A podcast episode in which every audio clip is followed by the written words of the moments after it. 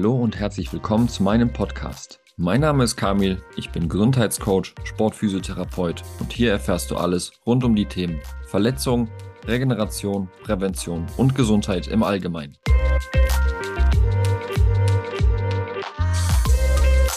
In der heutigen Folge möchte ich dir gerne etwas mehr über meine Arbeit als Physiotherapeut damals im Profiverein erzählen ich habe fünf Jahre lang als Physio in der Jugendabteilung von Bayer Leverkusen verbracht, die letzten zwei Jahre davon sogar als leitender Therapeut. Und ich kann mir vorstellen, dass es vielleicht für dich interessant ist, mal die Sicht vom Physio in so einem Verein dich interessiert. Denn man muss schon sagen, es ist absolut kein selbstverständlicher Arbeitsplatz. Und jeder Physiotherapeut, der jetzt zuhört und der ansatzweise gerne etwas mit Sport zu tun haben würde, der wird sich für die heutige Folge bestimmt besonders interessieren. Aber ich möchte auch darüber sprechen, wie es vielleicht aus der Sicht von den Jugendspielern ist und was von denen verlangt wird. Ich wünsche dir viel Spaß beim Zuhören.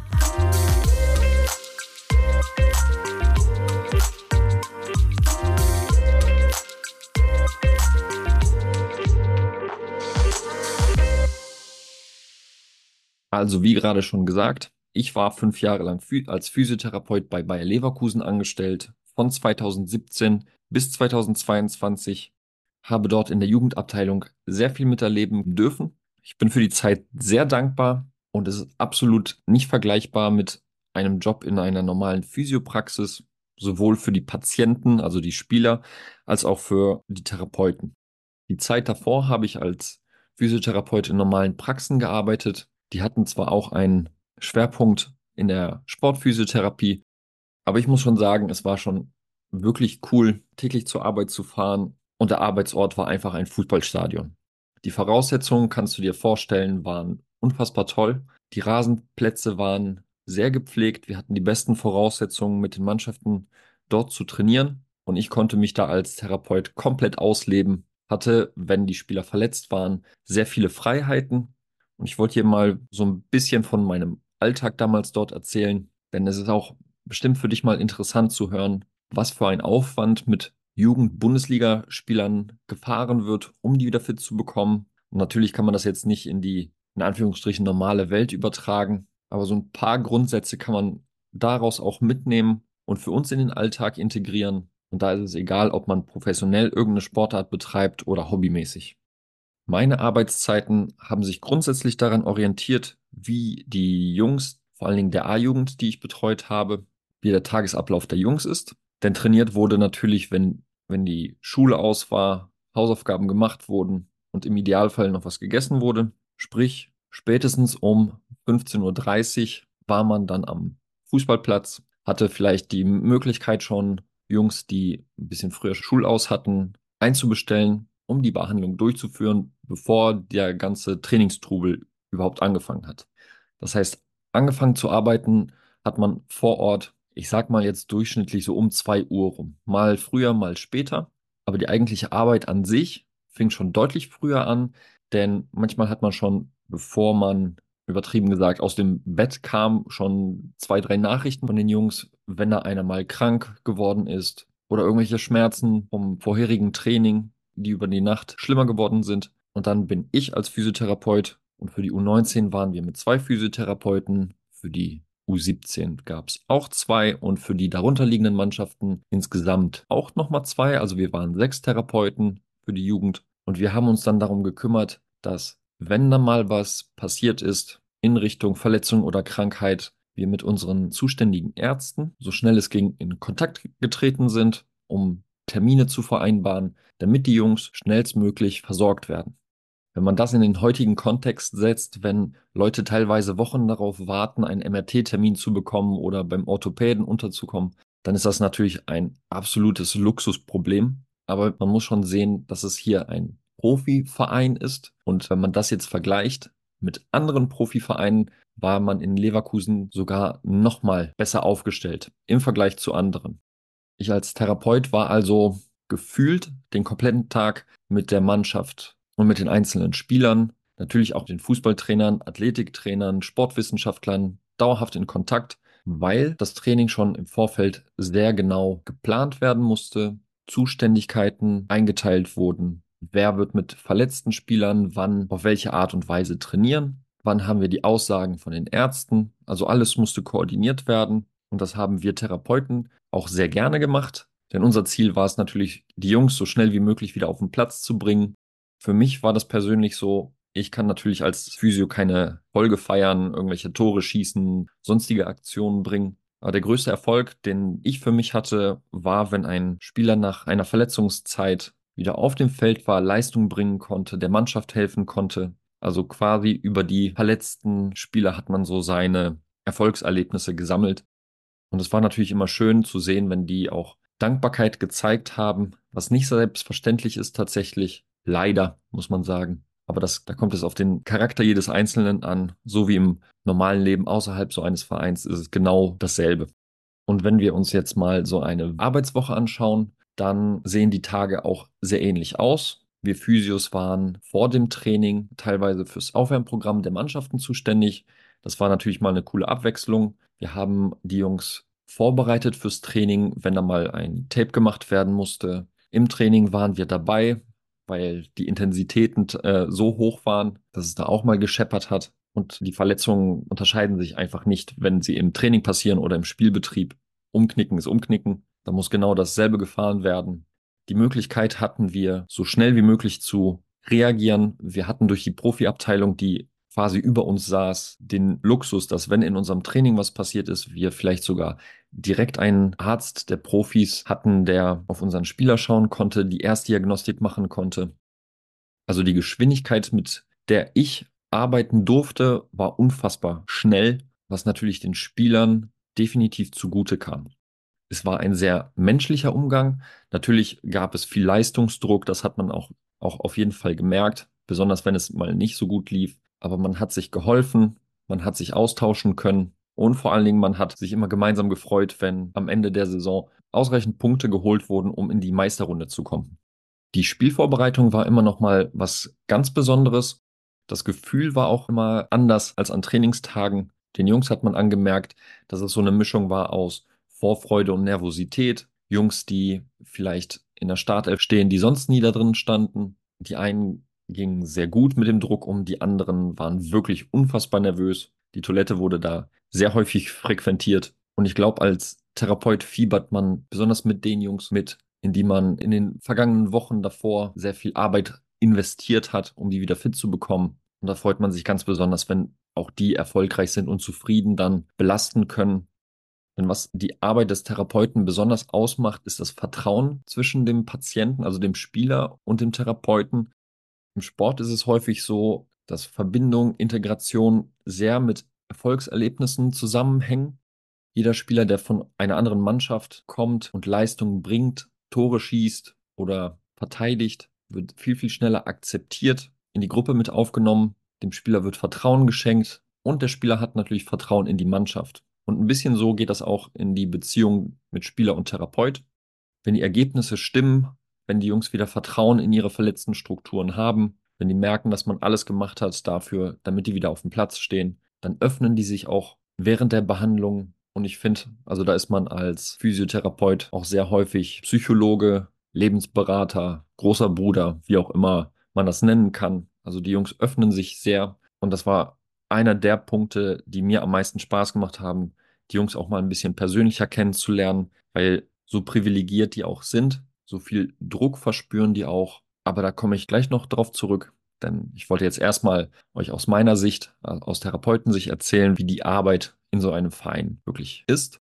Interessante Arbeitsphasen waren definitiv die Sommer- und Wintervorbereitung, denn da hat man häufig das Glück, und hier ist Glück auch natürlich wieder Auslegungssache, in Trainingslager zu fahren. Für uns Therapeuten sind Trainingslager sehr arbeitsintensiv, aber auch eine super Möglichkeit, die Jungs mal in einem anderen Rahmen kennenzulernen und die auch einen selber mit dem Trainerteam und dem kompletten Staff hat man sehr viel Zeit, die man miteinander verbringt. Im Idealfall versteht man sich auch gut.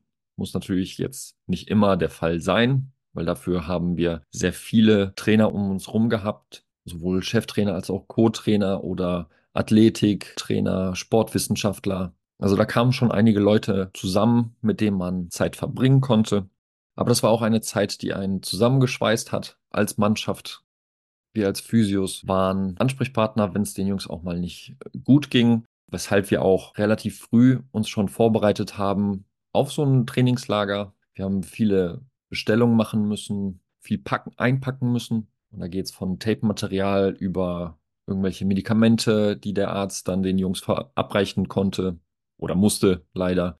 Reisekrankheiten sind nämlich überall mal vorhanden gewesen.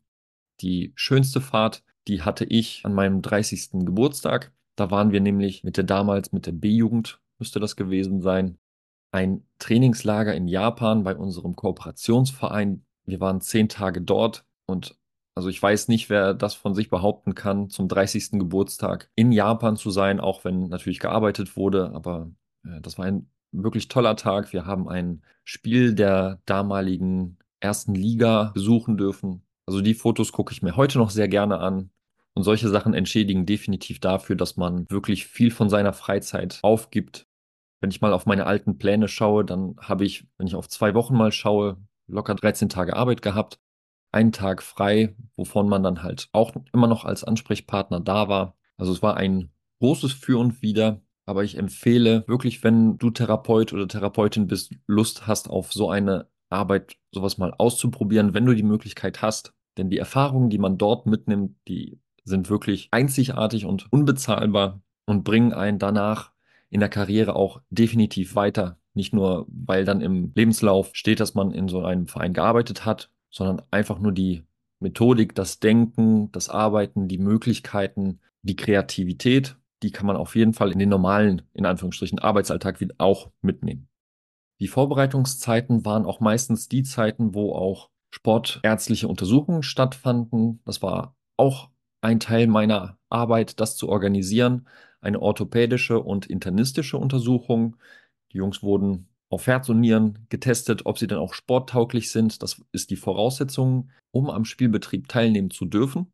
Und für uns die Möglichkeit, die Jungs einmal auch so durchzuchecken, dass wir Rückschlüsse darauf ziehen konnten, welche Präventions- und Rehabilitationsmaßnahmen hier erforderlich sind, damit die Jungs auch nachhaltig fit bleiben und sich gar nicht verletzen. In den freien Zeiten, also auch um die Sommer- und Winterferien herum, hatten die Spieler auch häufig frei. Da wurden die von den Athletiktrainern oder Sportwissenschaftlern meist mit Trainingsplänen ausgestattet. Natürlich soll man sich da auch erholen, aber im Endeffekt, je besser und professioneller man diese freien Zeiten gestaltet, umso besser startet man auch ins neue Trainingsjahr. Auffällig war, dass besonders im Winter, wenn die Saisonvorbereitung angefangen hat, muskuläre Probleme sich gehäuft haben. Und je besser man da im Team die Trainingspläne zusammengestellt hat, damit die Jungs was zu tun haben, desto besser kamen die auch und verletzungsfreier in die ersten Wochen rein. Und das war mehr als nur wichtig, auf hohem Niveau dann direkt in die Saison oder in die zweite Saisonhälfte zu starten.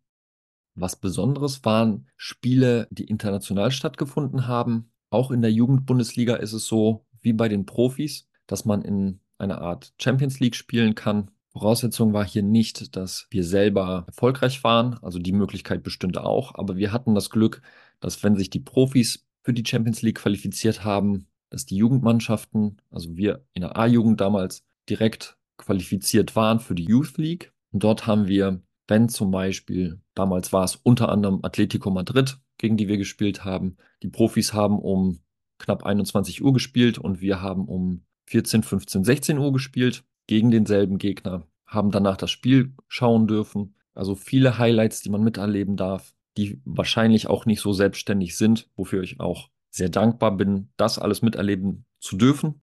Mir persönlich als Therapeut hat es sehr geholfen, den Aufwand, den ein Spieler betreiben muss, mal in echt mitzuerleben, zu schauen, wie die einzelnen Charaktere diese Situation aufgenommen haben, wie die mit Stress umgegangen sind, mit hohen Erwartungen und natürlich mit Erfolgen oder Niederlagen.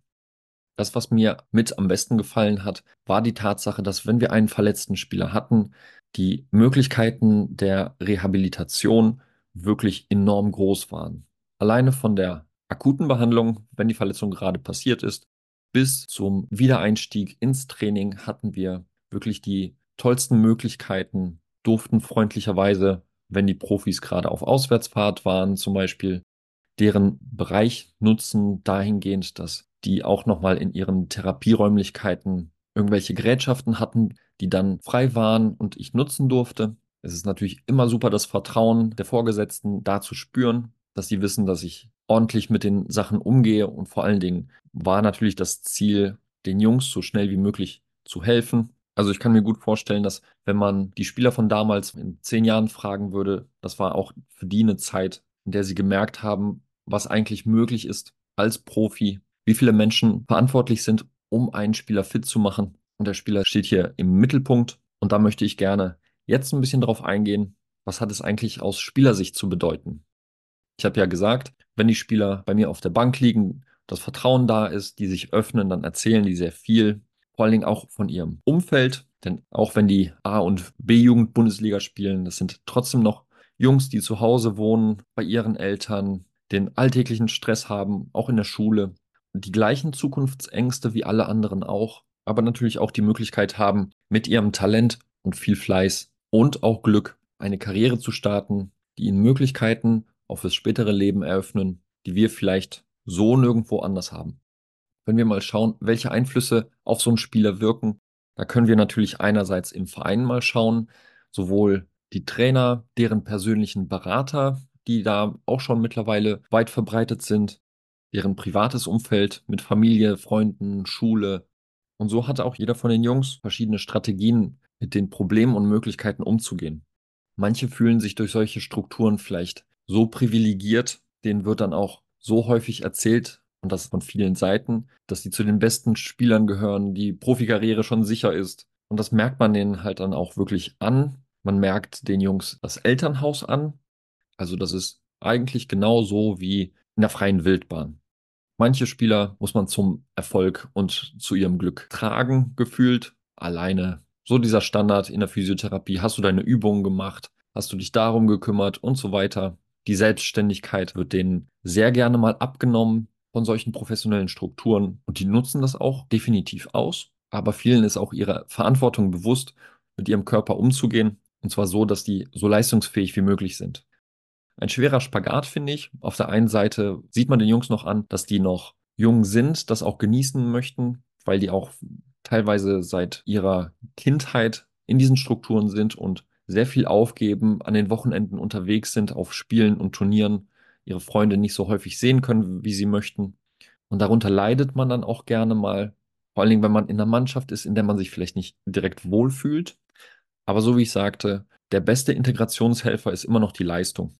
Was ich auch sehr hart finde, ist die Tatsache, dass wir auch den einen oder anderen Jungen hatten, dem zu Hause gesagt wurde, dass er bitte auch gerne mal Profi werden soll, damit er die Familie versorgen kann, weil er in Verhältnissen aufgewachsen ist, in denen es die Familie sehr schwer hat. Vielleicht sind da irgendwelche Krankheiten oder Schicksalsschläge mit dabei. Den Jungs wird sehr, sehr viel Druck und Last aufgebürdet. Und es ist ein sehr großes Problem, wenn ein 16-Jähriger gesagt bekommt, dass er die einzige Hoffnung der Familie ist, um überhaupt irgendwie über die Runden zu kommen. Glücklicherweise hatten wir auch in Leverkusen dafür Strukturen, die da helfen konnte, wenn es da mal nicht so funktioniert hat in der Familie. Aber natürlich gibt es auch einzelne Spieler, die da gar nicht drüber reden möchten. Die, die sich geöffnet haben, denen kann immer geholfen werden. Die, die sich verschlossen haben, denen hat man das dann in anderen Situationen angemerkt, wenn es zum Beispiel um eine Verletzung ging, dass da sehr viel Zeitdruck hinterstand, Leistungsdruck, ja, und natürlich vor allen Dingen Erfolgsdruck. Und wie auch im Berufsleben ist es für die Jungs so, dass das Verhältnis zum Chef, also hier dem Cheftrainer, ein wichtiges ist. Ich verstehe die Schwierigkeit, wenn man eine Mannschaft von, ich sag mal, 24, 25, 26 jungen Menschen betreut, dass man nicht immer darauf achten kann, dass jeder die Zuneigung und Aufmerksamkeit bekommt, die er braucht. Manche Jungs brauchen Tritt in den Hintern, manche müssen mal, ich sag mal, gedrückt werden. So dieses Thema Zuckerbrot und Peitsche, wer braucht was, wie macht man die Ansagen vor einer kompletten Mannschaft, wie verhält man sich mit jedem Einzelnen. Und ich finde, viele von den Trainern, mit denen ich gearbeitet habe, haben ein sehr gutes Gespür. Natürlich nicht in jeder Situation. Das ist genauso wie bei den Lehrern. Fragt die mal, ob die Lieblingsschüler haben. Die sagen natürlich immer nein, obwohl immer. Ist so relativ. Wahrscheinlich würden es sogar einige offen zugeben, wenn sie Lieblingsschüler haben oder Anti-Lieblingsschüler. Und so ist es bei den, in so einem Mannschaftsgefüge genauso in der Beziehung zwischen Trainer und Mannschaft. Was ich aber wirklich deutlich kritisieren muss, und das habe ich auch häufiger miterlebt, ist die Tatsache, dass wenn mal eine härtere Gangart eingelegt wurde bei Spielern, die damit nicht gut klarkommen, dann hat man den Jungs sehr schnell angemerkt, dass die Leistungen anfingen zu schwanken, die Motivation eher ins Negative abgerutscht ist und das dann begründet wurde von Trainerseite mit der Tatsache, dass es im Profigeschäft später auch nicht anders ablaufen wird. Aber meine Meinung ist, dass man die Jungs nicht abhärten muss für das Profigeschäft, sondern das ist eher eine Abhärtung für Menschen, die genauso denken und handeln wie diese Personen, die das sagen. Das heißt, für mich ist das quasi so eine Legitimation, um mit Leuten härter umzugehen, die es vielleicht gerade gar nicht vertragen. Natürlich darf man die jetzt nicht mit Samthandschuhen die ganze Zeit anpacken und die zum Erfolg und bis zur Motivation über den Kopf streicheln, aber die individuelle Ansprache bei jedem Einzelnen, vor allen Dingen bei eher sensiblen Menschen und Spielern, das ist schon wirklich auffällig, wie manche darauf reagieren, positiv oder negativ. Genau, heute einfach mal eine bisschen andere Folge als sonst. Heute wollte ich dir mal aus meinem damaligen Alltag erzählen. Als Fazit kann ich einfach nur sagen, dass es wirklich sehr viel Spaß macht, in einem sehr professionellen Umfeld mit Wahnsinnsmöglichkeiten arbeiten zu können als Therapeut, der richtig Lust auf Sport und Leistung hat. Es ist wirklich interessant, wie das Arbeitsklima abhängt von ganz vielen Faktoren. Natürlich auf der einen Seite dem Erfolg der Mannschaft, auf der anderen Seite natürlich auch der Profiabteilung, dem Verletztenstand, jedem einzelnen Mitglied des Trainerteams und dem kompletten Staff. Wie auch in anderen Arbeitsstellen ist es so, dass ein wechselndes Kollegium viele Herausforderungen mit sich bringt. Manche nehmen so eine Jugendabteilung als klassisches Sprungbrett, um in die Profiabteilung zu kommen. Nicht jeder kommt mit solchen Arbeitsumfängen klar. Das macht also auch sehr viel mit einem selber, vor allen Dingen auch mit dem eigenen Umfeld. Wenn ich tagelang unterwegs bin, kaum Freizeit habe, dann kann ich auch meine Freunde und Familie lange Zeiten nicht sehen. Also ist auch nichts anderes. Und für die Spieler würde ich mir wünschen, dass dann noch mehr darauf geschaut wird, dass wenn man aus den Profis machen möchte, die an ihre Leistungsgrenze kommen vor allen Dingen, muss schon früh damit angefangen werden, die auch nicht nur auf, sondern auch neben dem Platz professionell auszubilden, damit die wissen, was sie zu tun haben, die Eigenverantwortung auch sehen, spüren und wie sie sich zu verhalten haben nicht alleine zu lassen, sondern auch zu unterstützen. Und wenn wir im Jugendbereich sind, definitiv auch noch das Umfeld mit den Eltern und mit der Familie mit einzubeziehen, weil das ist der Rahmen, in dem sich junge Sportlerinnen und Sportler bewegen. Vielleicht sieht man den Therapeuten außerhalb so eines Profivereins als Individualsportler eher seltener oder kürzer, verbringt dadurch aber auch sehr viel Zeit dann zu Hause bei seiner Familie. Und da ist der Einfluss natürlich von vom Therapeuten geringer als von den Eltern, von der Freundin, Freund, wer da noch so alles rumläuft. Also warum nicht alle mit ins Boot nehmen, damit, wenn es um Leistungssport geht, auch die Leistungsspitze erreicht werden kann. Und zwar so nachhaltig und gesund wie möglich. Und von meinen Erfahrungen in der Arbeit in solchen Strukturen, die ich jetzt auch natürlich in meine Selbstständigkeit mit reingenommen habe, um so individuell wie möglich mit den Sportlerinnen und Sportlern aus eigener Erfahrung auch arbeiten zu können, weiß ich, welche Voraussetzungen geschaffen werden müssen, um im optimalen Rahmen arbeiten zu können. Und das nicht nur in Bezug auf Verletzungen, sondern auch Leistungssteigerung, Gesundheitsoptimierung, wozu auch die Ernährung und der Schlaf, Stressmanagement gehören. Das alles bringe ich in meiner Selbstständigkeit an dich heran, wenn du das möchtest. In den Shownotes findest du alle meine Verlinkungen zu meiner Homepage www.kamilschiewitz.de und zu meiner Instagram-Seite kamil-schiewitz. Da kannst du dir gerne anschauen, wie ich arbeite, was meine Schwerpunkte sind. Wenn du mehr über mich erfahren möchtest, kannst du mir natürlich immer gerne schreiben. Und wenn es darum geht, dass dir nicht geholfen werden kann bei deiner Problematik, dann habe ich vielleicht den einen oder anderen Tipp für dich, der dich weiterbringen kann. Ich würde mich sehr darüber freuen, von dir zu hören. Und ich freue mich auch, wenn du beim nächsten Mal wieder einschaltest. In diesem Sinne, nimm's sportlich. Ciao.